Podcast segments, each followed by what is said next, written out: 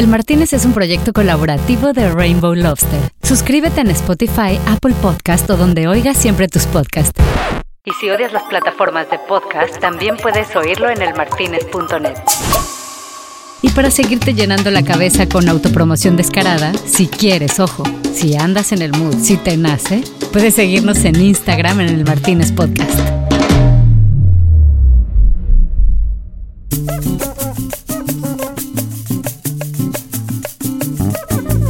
Atención, atención, comienza un nuevo momento de sabrosura tropical desde la República.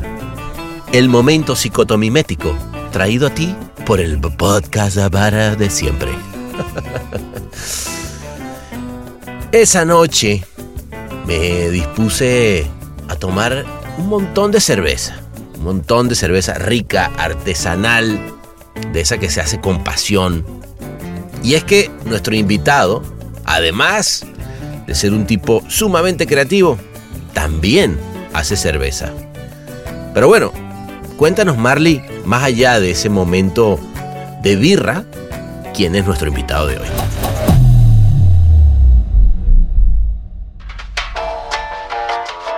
Él es cofundador y Chief Creative Officer de Felicidad en Madrid.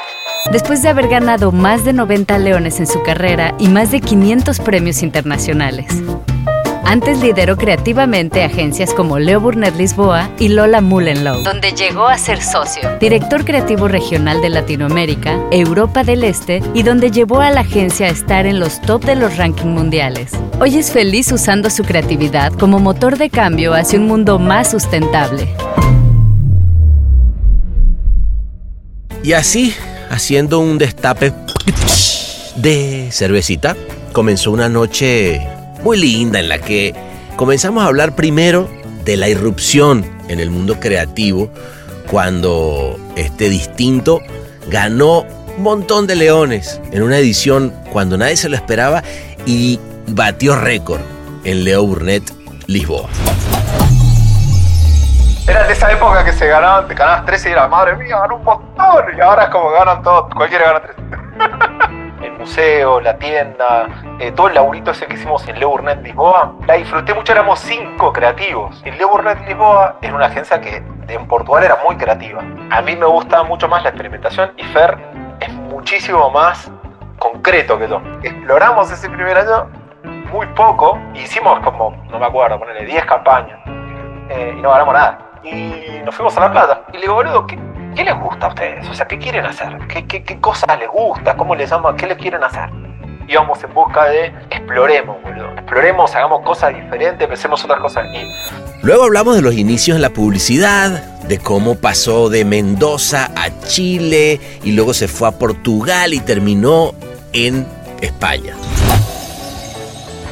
Acordate que casi todos los que nos vamos de de Mendoza es porque no, te gusta vivir ahí, no te gusta porque no te da lo que necesitas. Te vas a buscar otras oportunidades, qué sé yo, en el caso de la publicidad obviamente no, tiene la dimensión de Buenos Aires, ni, ni, ni el prestigio creativo, ni la estructura como para poder haber desarrollado una, una industria. Te terminás yendo. Pero es muy loco que veo que siempre estás conectado y no lo puedes soltar.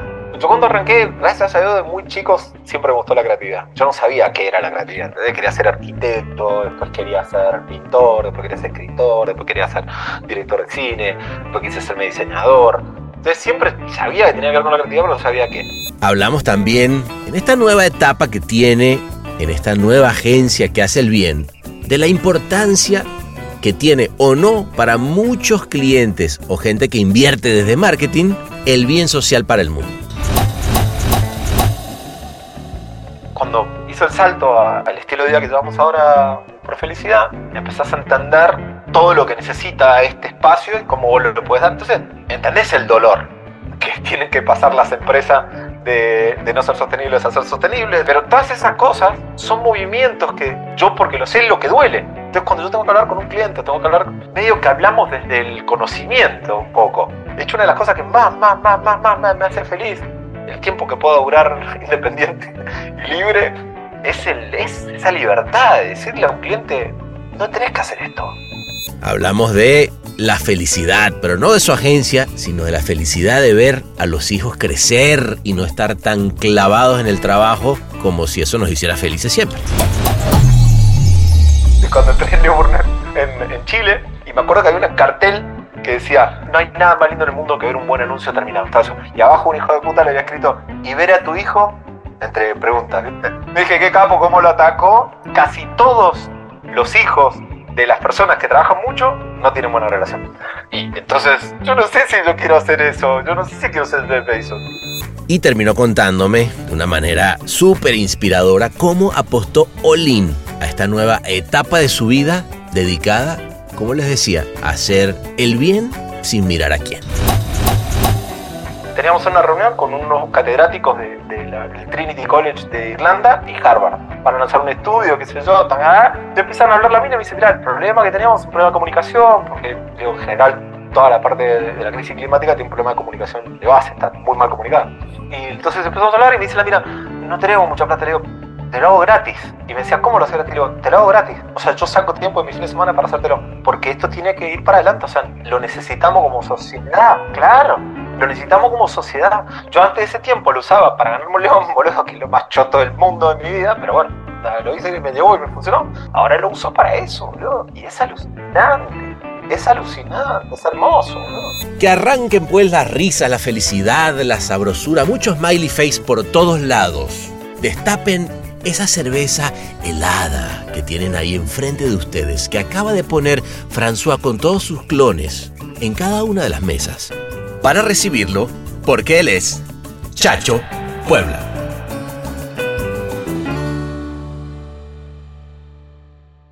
pasando con la inteligencia artificial, ¿no? Bueno, yo este al palo con eso, o sea, no te puedo explicar. Muy, muy metido. Se vuelve uno loco, güey, ¿no? A mí me vuelve loco. O sea, a mí es, es una, de la, una, de las, una de las cosas que, me ha medio devuelto un poco la alegría de la, de, la búsqueda, de la creatividad, de algo nuevo, ¿viste? De, explorar. O sea, es como. Yo le decía cuando, cuando primero entré en Midjourney eh, a, nivel visual. Venía usando OpenAI, eh, pero de texto normal, antes que sacaran el chat. Pero después empecé a usar Midjourney el año pasado, como en mayo, por ahí. Pero pasó un amigo, me dice, boludo, ¿viste? Eh, eh, decime que estás con mi journey. Le digo, no sé qué es mi journey. Me dijo, ya. Y se, me, conecta y me, conecto. Ya, sacate una cuenta, te invito a invitación. Era por invitación en esa época. Te invito a invitación, no sé qué. Boludo. O sea, me quedé helado así. Es, muy loco. Y, dije, es como, como cuando vi internet por primera vez. O sea, es esa, esa sensación de, Dios, boludo.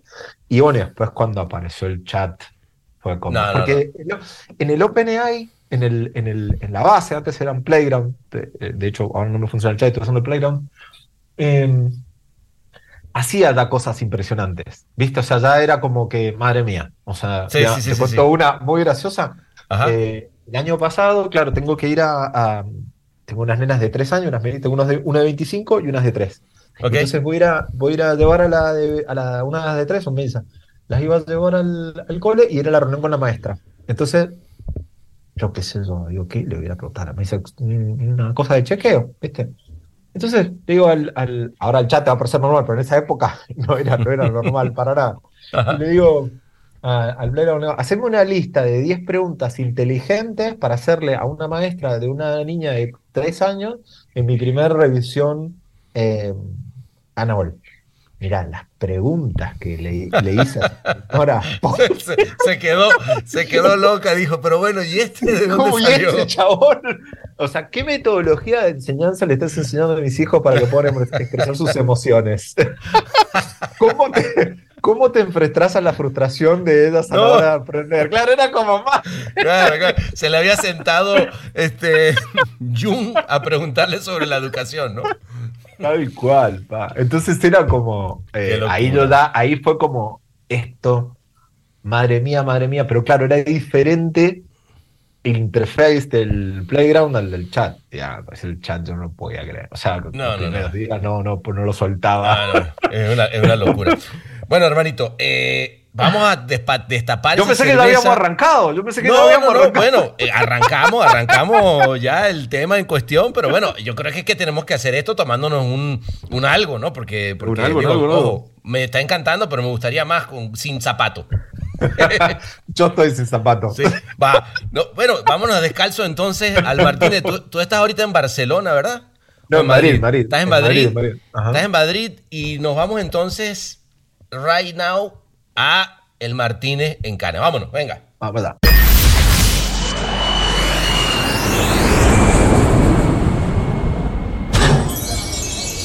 Bienvenidos a El Martínez. ¿Qué le servimos para empezar?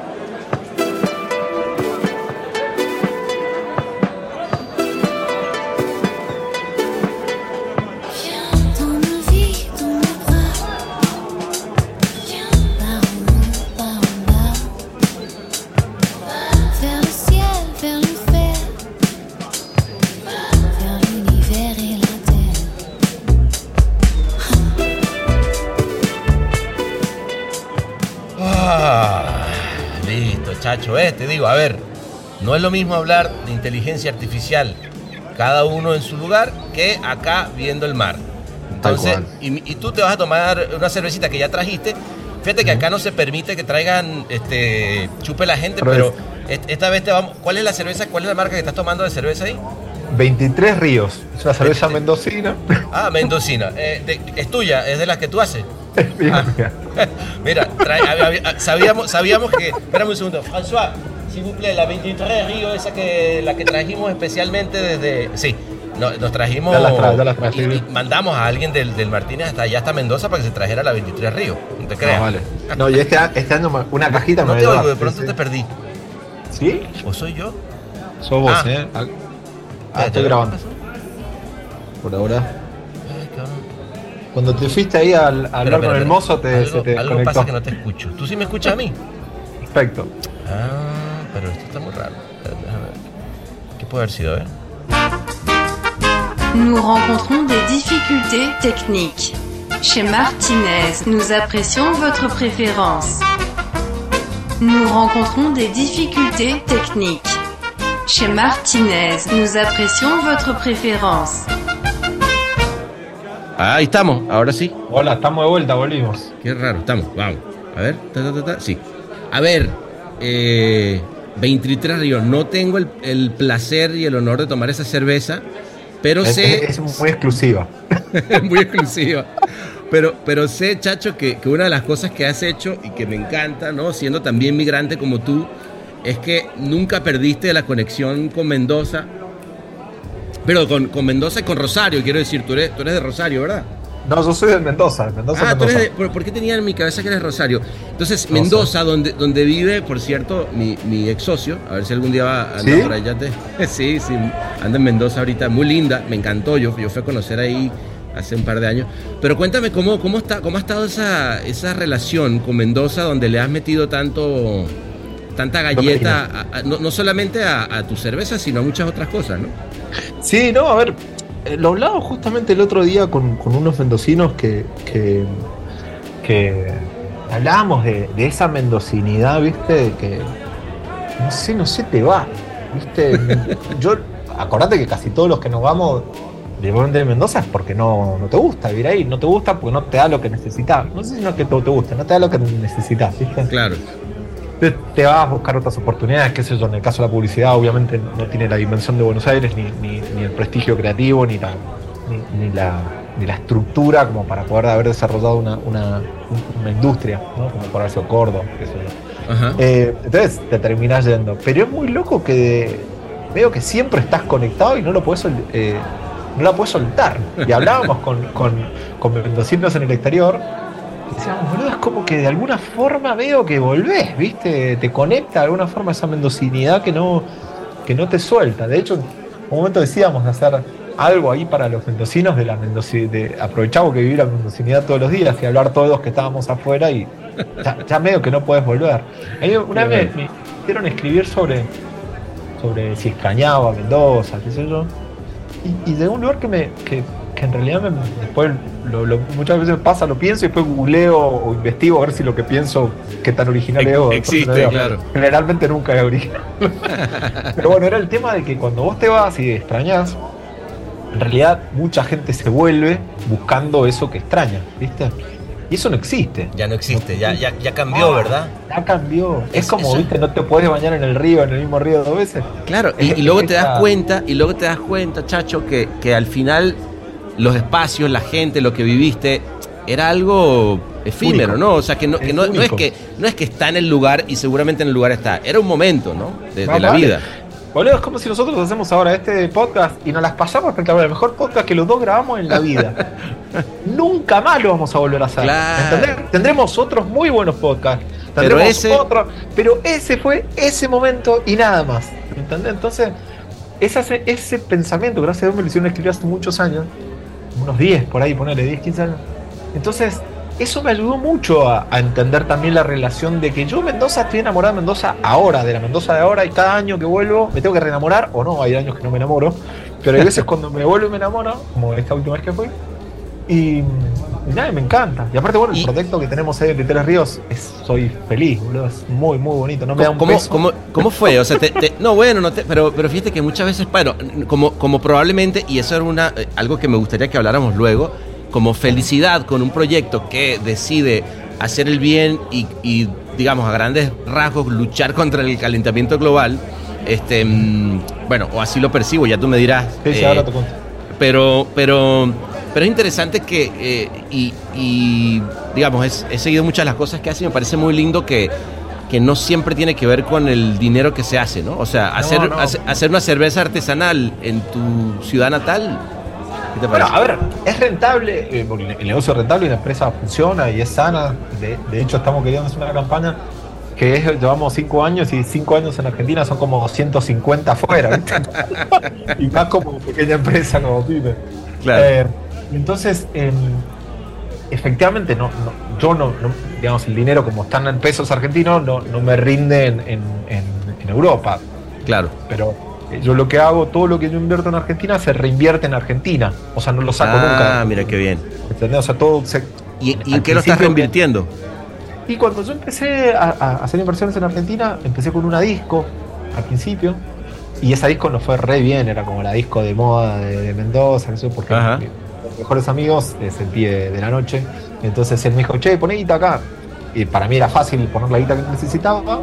Le puse la guita y esa misma guita se fue como auto, auto invirtiendo. Entonces le ayuda a mi hermana a construirse su casa, le compré una camioneta, a la otra le pagaba los, los, hijos del colegio, les ayudó. O sea, lo usaba para ayudar mucho a mis hermanas ahí, que no es que lo necesitaron, no eran pobres, pero era una inyección extra de dinero que era te muy, parece? buen dinero en la época. Entonces les claro. no se pueden ir a mejor colegio, tener un mejor coche, o sea, era como que le dábamos un upgrade, ¿viste? Y al final eso a mí me hace feliz. Yo por suerte, por suerte, yo no soy cristiano, ¿no? Pero mi vieja me, crió en, un, pensamiento del, cristianismo sin la estructura de la iglesia, o sea, solamente en el pensamiento cristiano, de, lo lindo que es dar, ¿viste? De esa visión nomás, mucho. ¿Sí? Y, mi vieja, me acuerdo, como a los cuatro años, cinco años, me regaló una piedra para un cumpleaños. Me regaló una piedra. Me dijo, mira, te regalo, este es tu regalo completo, una piedra. Imagínate, la saqué regalando. Y me explicaba, en ese momento me dijo, mira, en realidad el regalo es un gesto, lo que te regalo medio que da lo mismo, lo importante es que yo me acuerdo vos y esta piedra yo la, la elegí. Entre un montón de piedras dije, esta piedra es la piedra que es para mí. Mm, Obviamente tampoco lo entendí y seguí enojada con ella, pero eso me ayudó mucho a entender en, en mi vida, en el futuro, de que eso era más importante que el hecho en sí. ¿Viste? Lo que significaba, ¿no? Que tu mamá hubiera estado en ese momento acordándose de ti eso, o sea, eso no tiene precio, ¿viste? Esas cosas. Y obviamente, durante mucho tiempo lo, lo callás a esa voz, ¿viste? La, la, callás porque en, mi caso me empezó a ir bien en, el laburo, empecé a ganar guita, viajaba, ¿viste? O sea, como que el sueño del pibe lo cumplís. Y, y pensás que eso te va a llenar y te llena hasta un punto, pero después no te llena más. Y, y boludo, créeme que me subió el salario muchísimo, era muy, mucho dinero, ganaba mucho, un tiempo. Bueno, es que a ti te, aquí a, ti eh, tuviste un giro importante en un momento eh, cuando quiero quiero pensar que fue justamente cuando estabas en, en Le Bournet, Portugal, ¿no? Quiero creo que ese fue ese fue el año cuando te ganaste esos ocho leones que todo se, re, se 13, bueno, que 13.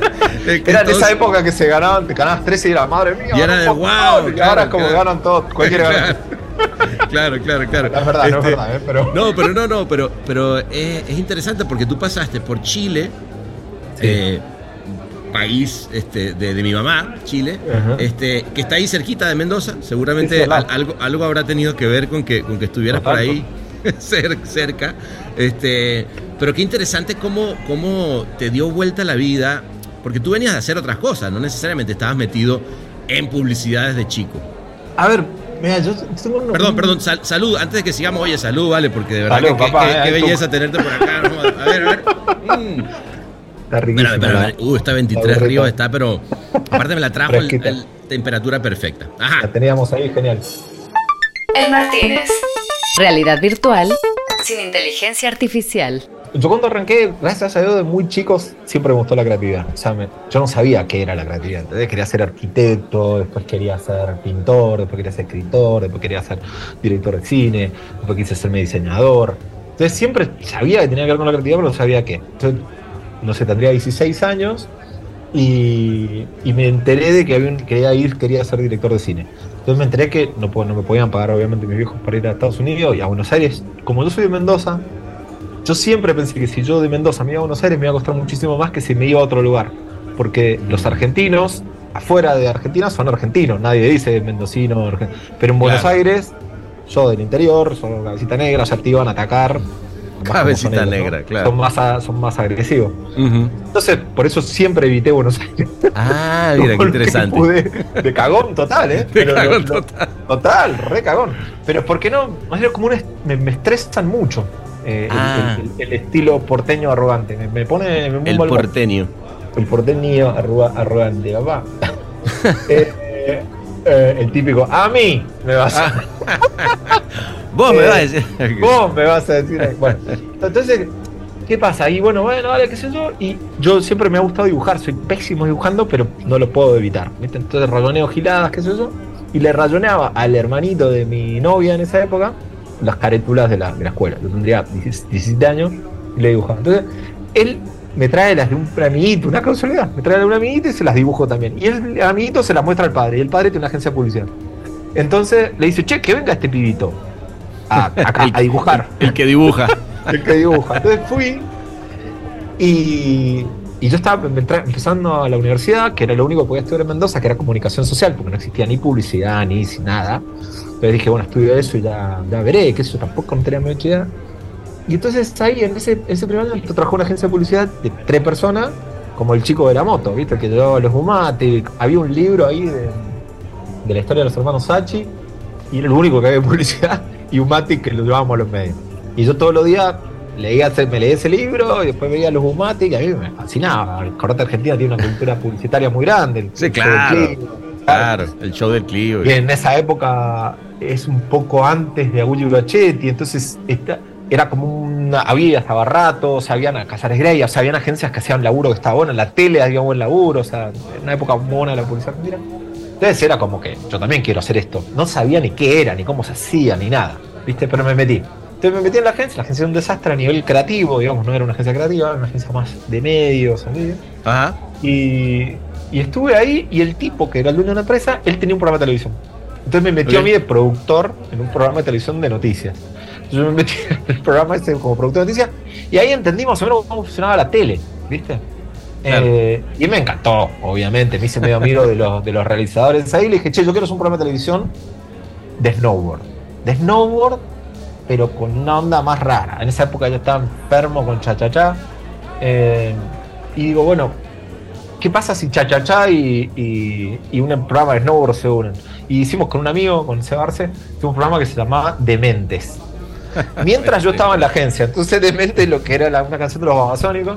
Entonces, eh, y llevábamos a los Babasónicos. En esa época también empecé a trabajar en una disco y como relaciones públicas. Entonces yo escuchaba, siempre fui muy melómano y escuchaba esta banda que no la conocía nadie, que acaba de sacar eh, pasto. Y, y me volvió la cabeza esa, esa banda, explotó el cerebro y dije, yo quiero que estos flacos, la música que teníamos en el programa era de ellos, qué sé yo. Y ahí volvió, me metí en la, tele, después me quedé embarazado y como no sabía nada, tenía 21, 22 años, no sabía nada de nada, eh, no tenía trabajo, nada, porque dejé, dejé el programa. Eh, me, puse a, bueno, a intentar sobrevivir hasta que conseguí laburo. y conseguí laburo en una agencia de publicidad. Y ahí empecé, pero yo no entendía nada de nada. O sea, no sabía Digo, que, temprano todavía en la carrera, ¿no? Eh, pero, pero sí, a ver, y, yo te, digo una, te hago una pregunta, Chacho, porque, a ver, estamos hablando, digamos, eh, ahorita hablamos de ese punto de inflexión que fue importantísimo en, en Le Portugal, donde, donde ganaste todo exactamente en un momento donde, donde Canes no, da, no repartía la cantidad de Lenox ni había la cantidad de categorías que hay hoy en día. Pero lo, lo que es un hecho es que brillas ¿no? en, en ese momento con, con además eh, eh, un museo efímero y una tienda que, vende esperanza. este, Y, pero 90 leones después, yo te, yo te, traigo aquí hoy en día. fíjate que a mí me pasa, yo no sé si, eh, y quiero saber tu punto de vista, pero hay, siempre hay una, esa, esa campaña, esa pieza, ese, por la razón que sea, y es más, por ahí ganó bronce, ni siquiera. ¿Cuál es la que tú dices, esta en particular, es la, el, proyecto que yo me, me llevo. ¿sí? sí, bueno, o que más recuerdas con cariño por alguna razón, ¿no?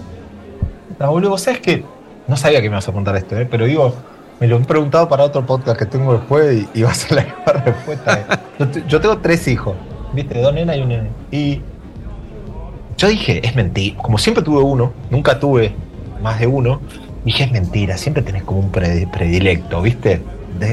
No, me digas que todas, no me digas que hay. No, no, no, no, no, no, no todas, al contrario, ninguna, te diría.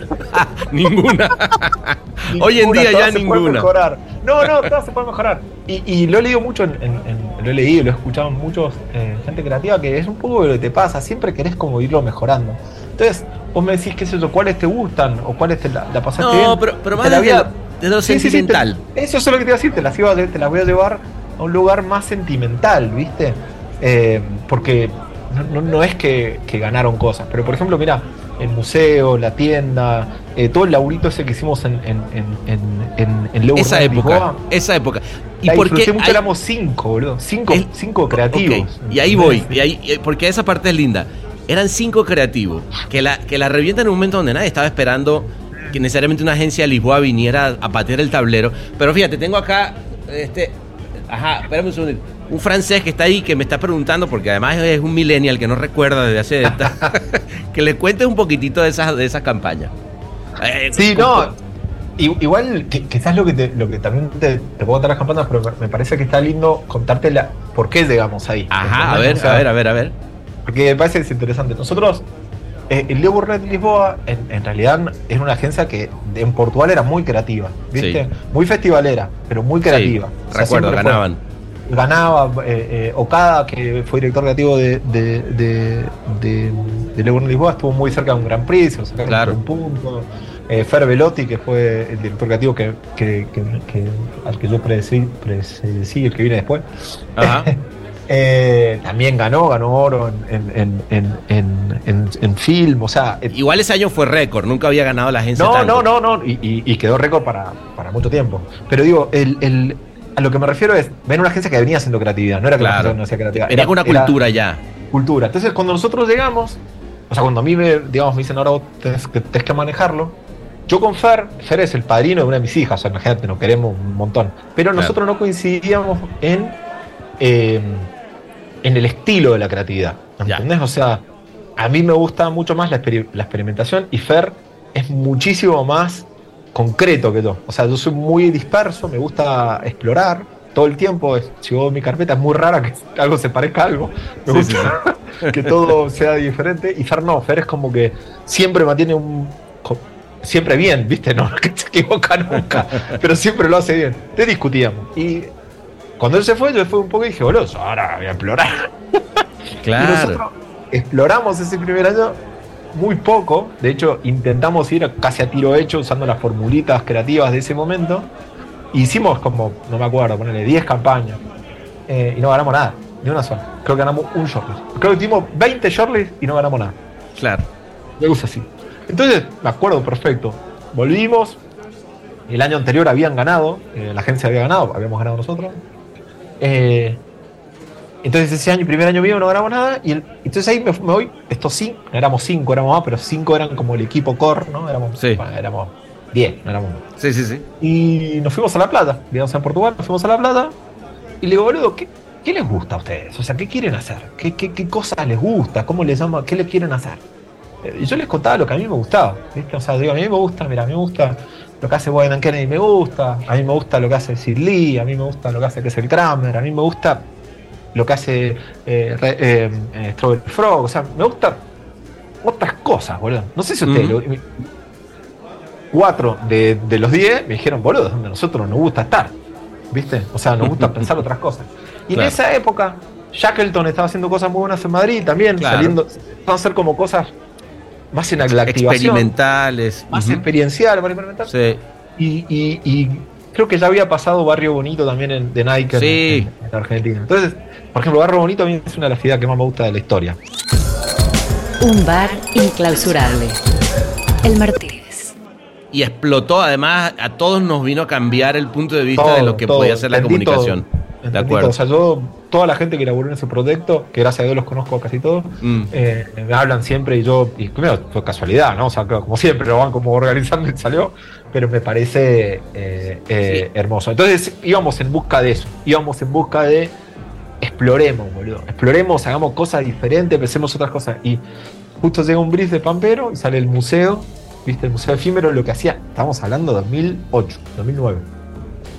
2008, claro eh, no había internet, no había redes sociales, se habían, estaba empezando eh, Facebook, YouTube. habían blogs, blogs, había, claro. eh, habían blogs. Claro, QR code habían, pero no funcionaba, la gente los odiaba. Sí, sí, sí, entonces lo que hicimos fue en el barrio alto de Lisboa, que es como el corazón del, como Palermo en en Buenos Aires o qué sé yo, no sé, otro país. Son como los lugares de, como el Soho en Nueva York, que es como el lugar donde se junta la juventud o que tienen onda dentro de Lisboa, se llama el Barrio Alto, y estaba al lado de nuestra agencia. Entonces ahí lo que hicimos fue, hay muchísima cultura de street art y ellos están lanzando un, producto que era Pampero un ron en Portugal. Y Portugal no se toma mucho ron, ¿viste? Se toma mucha caipiriña, se toca. Gran ron, por cierto, Pampero. ¿eh? Aquí tenemos harto para que después no, lo tomemos. un añejo. Y, entonces, eh, lo que nosotros decimos es, bueno, hay que, hay que pegarse a los jóvenes. ¿Cómo nos pegamos a los jóvenes? Y hablando, metiéndonos, ya validando su mundo, ¿viste? ¿Y cómo se lo validamos? Dijimos, bueno, todo esto que la gente ve que es un, un garabato en la pared, tiene un valor atrás. Y si una marca viene y lo valoriza, la gente lo va a respetar. y, y, lo lindo, cuando empezamos a investigar, le salió la idea de, che, ¿qué pasa si hacemos un museo en todo el... O sea, hacemos un museo al aire libre eh, en, el barrio alto, porque hay, había un Banksy, eh, bueno, habían varios que, son buenos, buenos grafitis, ¿viste? Viste Hoffman, habían algunos conocidos. Dijimos, bueno, hagamos la, la, la empecemos a ver si se puede, se lo contamos al cliente, al cliente le encantó. Y, y nada, empezamos a desarrollar. Entonces, ¿qué hacía? Imagínate con lo viejo que era que los teléfonos no tenían eh, Spotify, nada. Entonces era, vos entrabas a, una, a, un blog y en el blog te bajabas un audiolibro y ese un audio, y ese audio lo ponías en tu iPod y, era, y te iba a ir marcando los números, ibas con un mapita, que te bajabas también en un blog, y con el mapita ibas recorriendo. Explotó eso. Muy bueno, muy bueno, qué lindo. Pero, pero fíjate, ahí partiendo. Este proyecto me, me, cambió la vida, boludo. O sea, como que dijimos, se pueden hacer cosas diferentes, boludo. Pero, pero, ahí partiste de algo que me parece muy lindo esa, eh, eh, oírte esa anécdota, eh, Chacho, porque porque efectivamente salieron de la fórmula y buscaron la pasión, ¿no? De, alguna manera, como, como ver, vamos a hacer algo que, sea lo que realmente nos, nos va a motivar desde un lugar diferente, ¿no?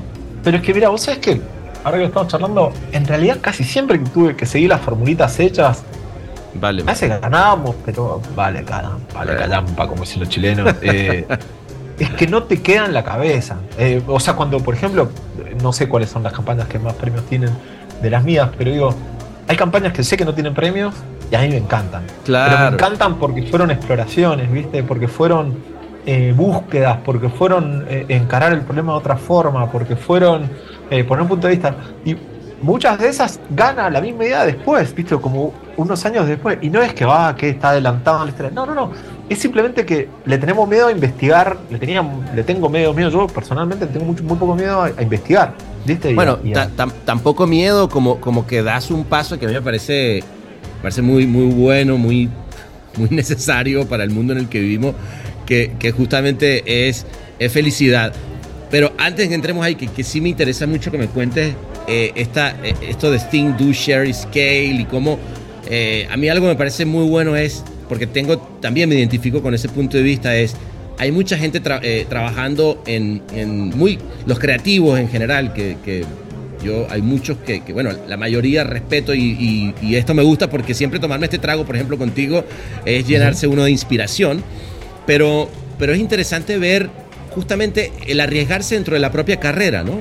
O sea, el agarrar y decir, bueno, si tú le dices al cliente, ve y arriesgate, y tienes que hacer esta idea porque tú tienes que arriesgar y, porque tu carrera, y tú dices, ay, la tuya, y la tuya dónde está. Pero boludo, tal este cual. O sea, no puedo estar más de acuerdo con eso. Eh, muchas veces con, mis creativos, cuando trabajé con creativos, trabajé con creativos muy talentosos, muchísimas veces, muchos de ellos, muy buenos publicitarios, la mayoría.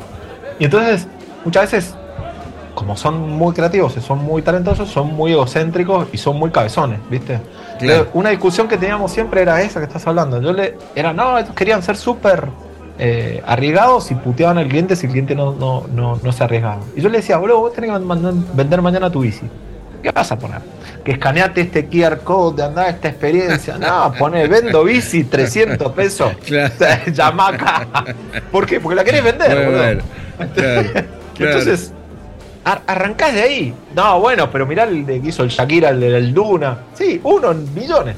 Ese chabón lo hizo y lo vendió un minuto y lo vendió más caro. Sí, genial, pero digo, eh, obviamente no para el mismo que sirve, pero sí sirve para el ponerte en los pies del otro un poco.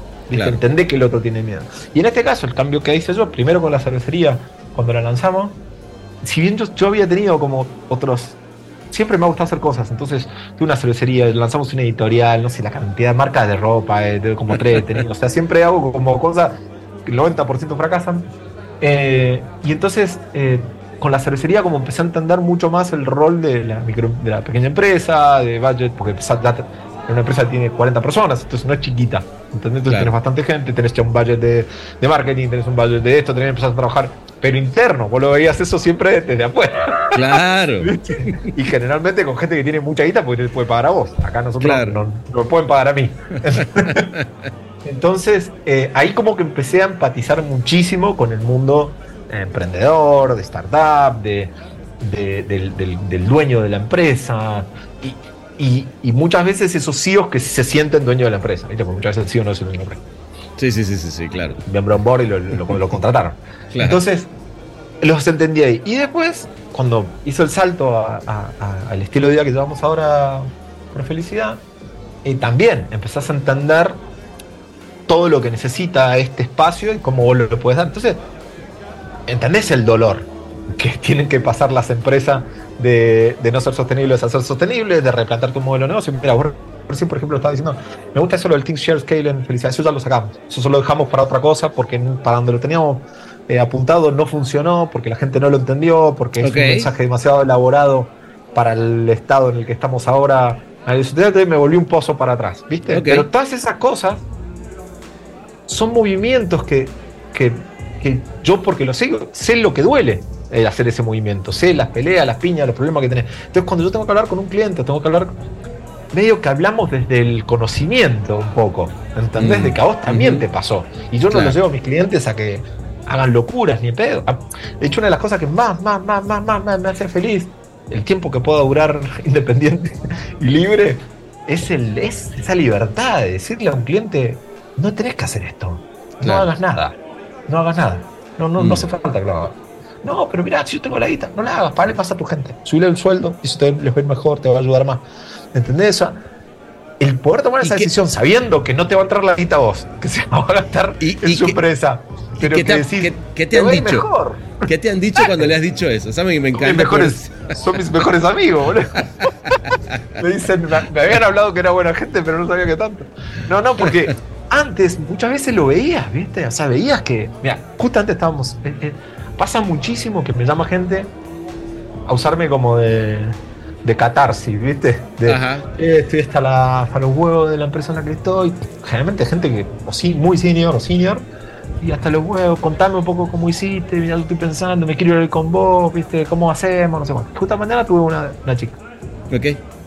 Una chica, justo mañana una chica me, me, me, me, habla por lo mismo, ¿no? Entonces cuando estábamos hablando, ella me decía, mira, yo le digo, acá es el mundo en el que estoy, es al revés del mundo donde estás vos. ¿Viste? El mundo donde estás vos es el producto o el servicio generalmente es una mierda y nos contratan a nosotros y nos pagan fortuna a nosotros para que tapemos esa mierda con papelito de color, ¿viste? Claro.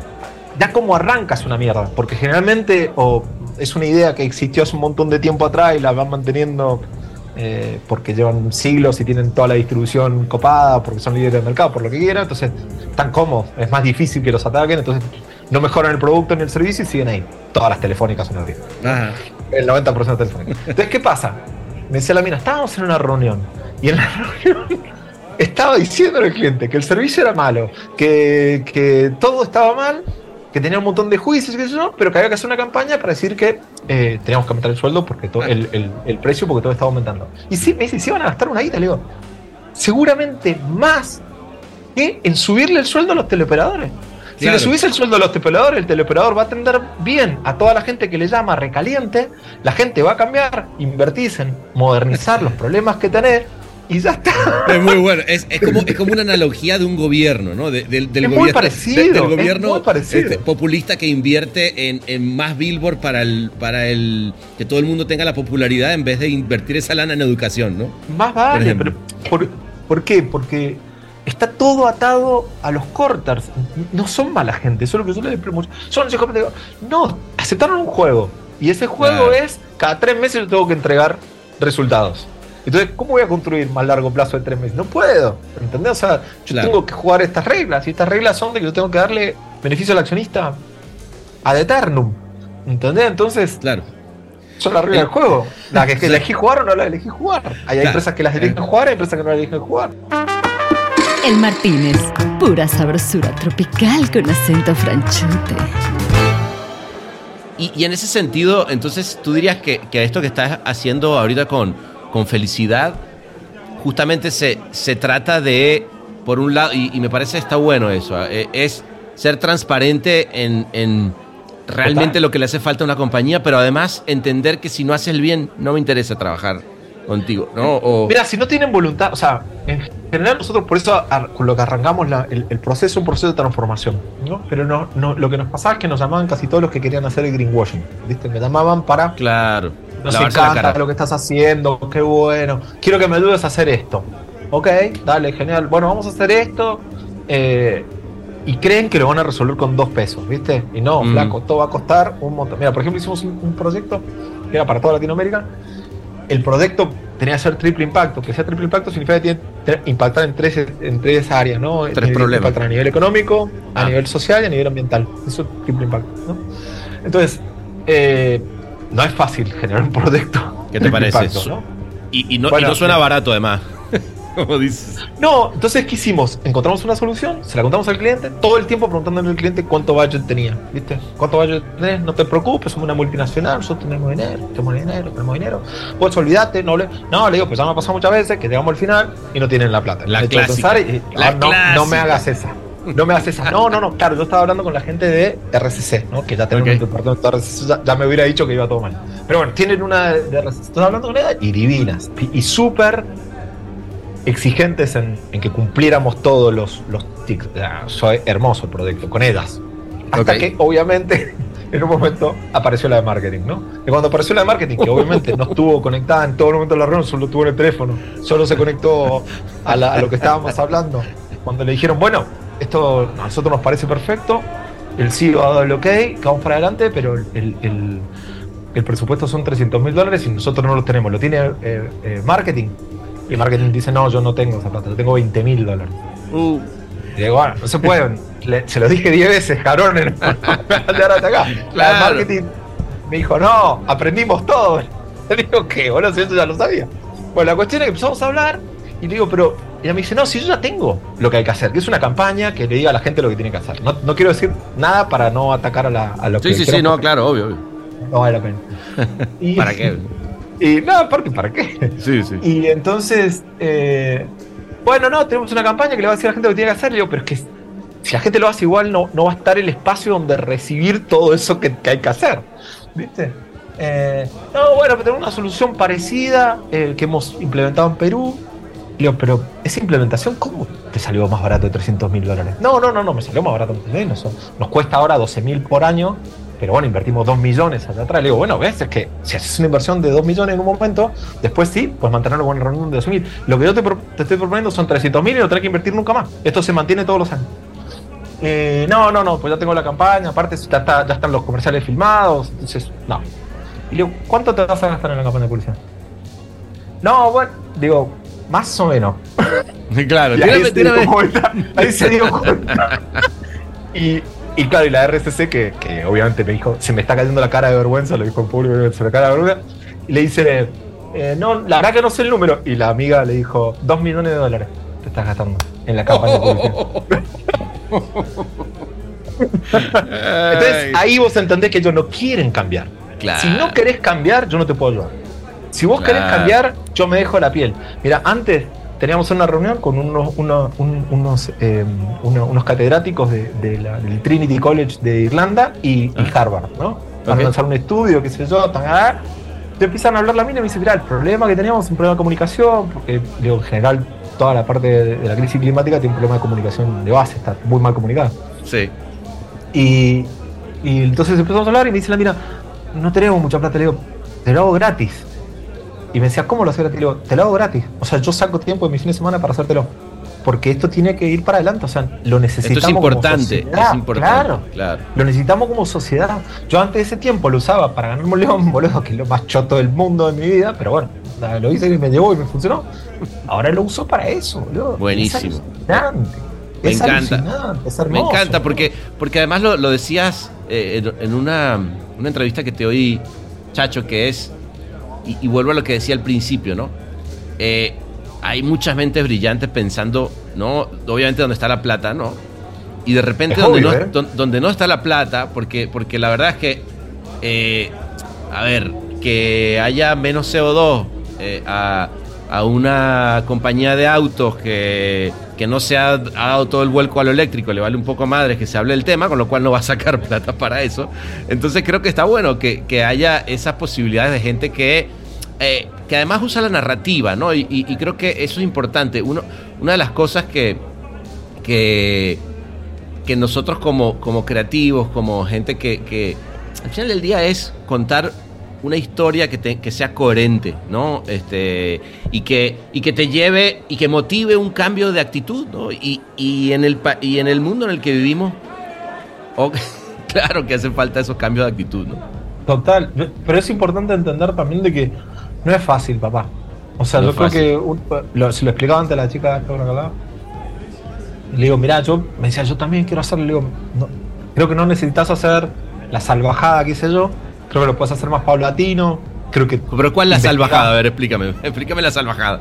Y boludo, yo estaba en una posición medio ya, podía hacer la plancha y retirarme en eso, ¿entendés? O sea, y, claro y no comprometer mi, mi, patrimonio, mi vida financiera, mi estrés, mi, mi, empezar de cero en algo que no tengo ni puta idea y ir aprendiendo y todo, o sea, es, y con casi 50 años, o sea, no es fácil de hacer para nada. Todos los días con dos niñas eh, de cuatro años. Pero, pero, pero, pero, es lindo que te des la posibilidad de hacerlo, ¿sabes? de nuevo, volvemos a lo que decíamos. Más vale, yo, yo creo que, o sea, yo, yo intento vivir coherente con lo que digo y con lo que creo. Entonces yo creo que eh, estás solo esta vida, es lo que hay. Eh, eh, prefiero tener más amigos que enemigos. Quiero intentar hacer lo mejor que pueda, entendiendo lo mejor como una sociedad más justa y en equilibrio con la naturaleza. O sea, todo lo que yo pueda ir para ese lugar, me va a morir haciendo eso. Me he dado cuenta, por suerte, mi papá y mi mamá se me murieron los dos en mis manos. Entonces, wow. los dos, el haber tenido esa experiencia de primera mano de que los dos, los dos se murieron de cáncer. Entonces el cáncer es malísimo por muchas cosas, pero una cosa que tiene linda es que te puedes despedir de la gente y puedes hablarlo mucho tiempo. Sí. Mi viejo seis meses duró, mi vieja duró diez meses.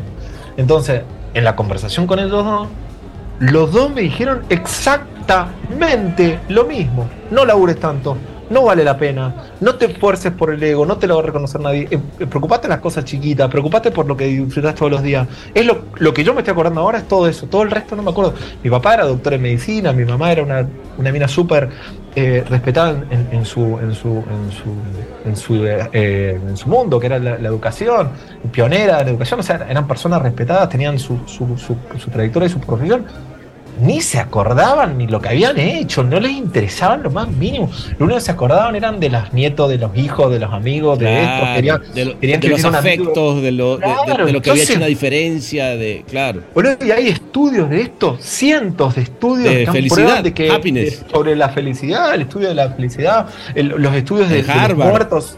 Boludo, todos esos, ¿qué es lo que te dicen? Laura menos, disfruta más, enfócate más en. Pero decís, bueno, cago, tiro todo y me voy a ver la plata. No, hay que intentar encontrar el equilibrio y por eso es tan difícil. El equilibrio, Porque vos te puedes ir a hippie y vivís en una plata y ya está. O te puedes ir al otro lado y sos súper competitivo y quiero ser el más millonario del mundo. El problema es en el medio.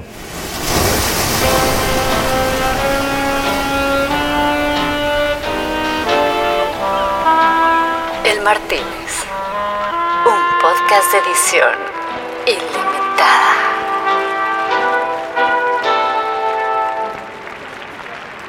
Le estás tirando, es, tirarle al medio. Y yo, fíjate, me identifico mucho contigo, chacho, mucho. Yo, yo también, yo vendí mi, vendí mi agencia en, México y ahora estoy aquí en Los Ángeles con un, con un colectivo creativo. Este, mm, porque además cuando vi Felicidad Collective es lo mismo. Yo, eh, este es Rainbow Lobster Creative Collective es que es tan lindo el trabajar en un colectivo, el, el, fruto es diferente. Yo, yo fíjate que una de las cosas que yo dije, chacho, es, bueno, a mí también coincidimos, yo, no en mis manos, pero sí tuve la posibilidad de despedirme de mi mamá hace un par de años, cuando murió de COVID, eh, en una época donde, donde además eh, no se la gente no se despedía de, muchos eh, de seres queridos porque porque pues era una enfermedad que tuve la suerte de poder hacerlo. Y es cierto que también esas cosas te dan también perspectiva no a veces cuando estás frente cerca de la muerte y sobre todo que hay, que sea tu, tus viejos quien te den ese ese último consejo como para decir a ver recuérdate lo que va a ser importante cuando llegues ¿pero ahí quién vas a, pero en quién vas a confiar más en tu viejo y tu vieja o en Jeff Bezos ¿Entendés? O sea, decime, ¿en serio que vos le vas a ser Jeff Bezos? ¿En serio, boludo? ¿Qué es tu objetivo en la vida? Que estoy seguro. Es más, tuve la suerte, mira, a mí me pasó cuando era chiquito, chiquito, cuando entré en Leo Burnett en, Chile, era la primera vez que entraba en una agencia eh, grande, boludo, o sea, internacional, me volvió loco, estaba Leo Burnett por todos lados. Y me acuerdo que había un cartel que decía, no hay nada, de la que decía, no hay nada más lindo que un buen anuncio. No hay, no hay nada más lindo en el mundo que ver un buen anuncio terminado. Y abajo un hijo de puta le había escrito, y ver a tu hijo, entre preguntas. Ah, ponía a hablar. Y dije, ah, ¿qué capo? Dije, ¿qué capo? ¿Cómo lo atacó? Pero al mismo tiempo decía, bueno, también yo estaba, me gustaba mucho la publicidad de esa época. Eh, qué bueno, boludo, si también está bueno. Entonces, se me ocurre hacer una campaña para el Día del Padre, eh, en el que los hijos de Leurner, que me enteré que había una hija eh, que estaba viva, eh, hablaba bien sobre el padre. Ok. Lo intenté. La hija no le hablaba al padre nunca. Los hijos los odian, lo odian a porque no estaba nunca. y bueno, y, si, y, casi todos ah. los hijos de las personas que trabajan mucho no tienen buena relación. Sin duda. sin duda. Boludo, eh, ¿Qué crees que Yo no sé si yo quiero hacer eso. Yo no sé si quiero ser de claro. Claro, claro. No me interesa mucho. ¿eh? Muy bueno que con, esa filosofía. Bueno, si, si lo más lindo en tu vida es ver un anuncio, pues seguramente con tus hijos. A ver, y, también no es que pelotudo, mirá de No, cada quien él es seguramente feliz. Más vale, no, no, es no es mi referente, no, no. El otro día un amigo me decía, no, no sabes, un millonario portugal se murió en su yate en Ibiza. Qué linda forma de morirse. Y yo, a mí me parece una mediocridad terrible, boludo. Lo odio, o sea, no sé si está bueno esa muerte. Claro, claro, claro. Una muerte Oye, más interesante. No, no. Salud por una muerte más interesante, chacho. no, por favor. Vale, boludo. Más vale, ¿qué vas a llegar ahí? Vos que si te era millonario. ¿Qué más? Claro. No, era, era millonario. ¿Y ya? ¿Y ya? No, ahí quedó. Ya está, hacía guita. Sí, bueno, ¿y qué más? Que hacía un montón. Hice un montón de guita. Siempre tengo como una imagen, ¿viste? De, de un tipo, no sé si lo he contado tantas veces, pero es que me da mucha risa a mí. Que es un tipo, imagínate, Jeff Bezos, Trump, nombrar el que quiera, boludo. Acá no, no, no, no, hay, no hay tinte político, nombrar el que quiera. Da igual. Sí, sí, sí. Que busque mucho el poder y el, y el dinero, así como el ser el, número uno del mundo. Entonces es, como obviamente como es la imagen, es un chabón arriba de una montaña de cadáveres, ¿viste? ¡Lo logré! ¡Soy el mejor de la historia de la humanidad! Y vos ves eso y se va haciendo zoom out. ¿viste? O sea, ves el, primer plano y ves que está el tipo arriba un montón de gente, te amplias y efectivamente es una montaña enorme, toda la humanidad, y ese está arriba, es un hombre blanco arriba. y ese chavo está gritando eso. Haces zoom out y ya, ya no lo escuchás para empezar. Y llegas a la luna, no ve nada, te alejas de la luna, salís del sistema solar. y te vas haciendo para atrás. Y se te hace cada vez más insignificante ese pensamiento. Entonces, como yo soy un chabón que vive mucho en el macro, eso me, da risa e intento no ser ahí. Y yo quise estar ahí. Cuando era joven yo quería estar ahí. Yo quería ser el mejor creativo del mundo.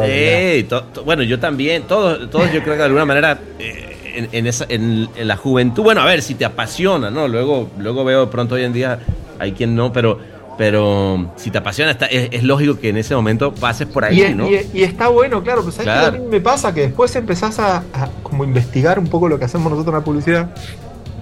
Y nosotros somos la voz del capitalismo, ¿viste? Nosotros somos los dealers del capitalismo. somos los dealers. Somos los dealers del capitalismo. Y los dealers, los buenos dealers, no consumen, papá.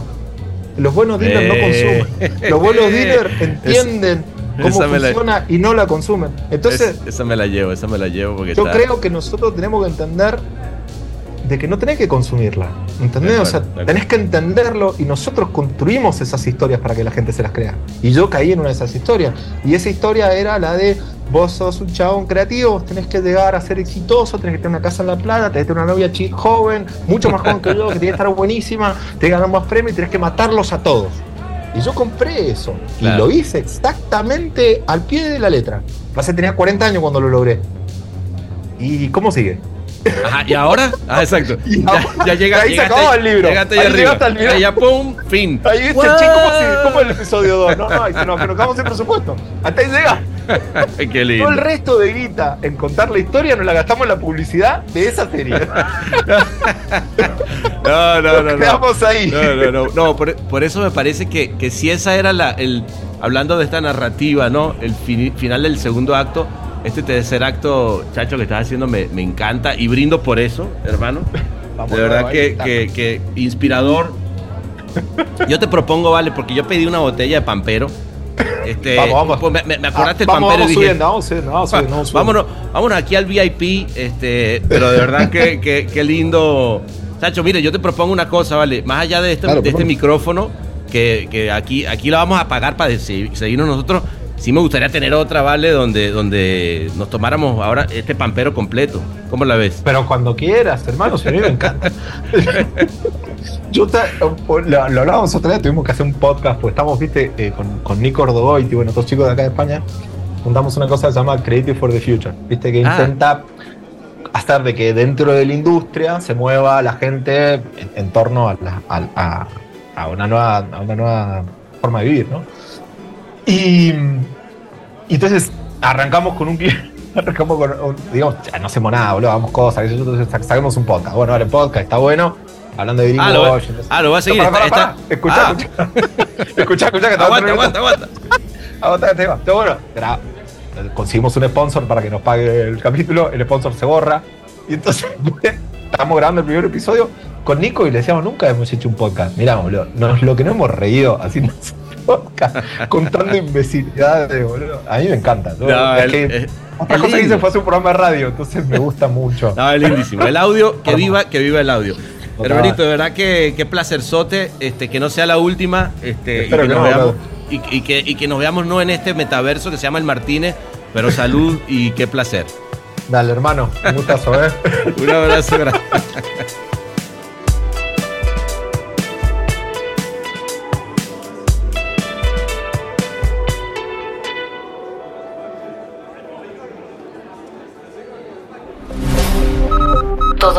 Reservados y todos los torcidos depravados.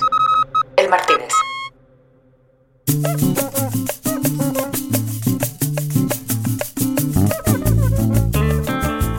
Bueno, y se nos fue otra nochecita más. Nos empanzonó la cerveza y decidimos entonces continuar con el pampero.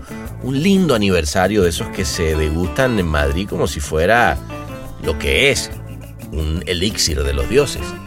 Y nos pusimos a hablar de más cosas que hacen el bien, otras también de las que hacen el mal, porque bueno, al final del día el bien y el mal conviven en ti, como decía un famosísimo creativo.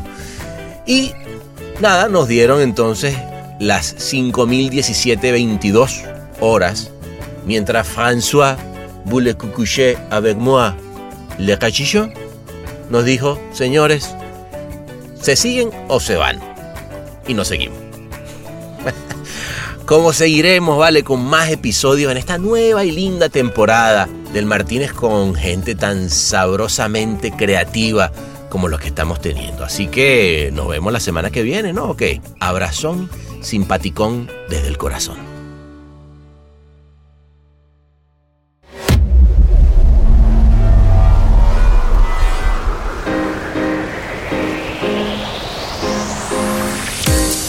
Este episodio fue mezclado y musicalizado por el gran Ahmed Cosío en Ciudad de México. Locución de la voz Marley Figueroa desde Ley. Investigación y booking Natalia Visione desde Buenos Aires. Escrito por Sebastián Arrechedera. Dirección de arte y redacción Ángela Forti. Una producción colaborativa de Rainbow Lobster. El Martínez, un podcast bar improvisadamente meticuloso.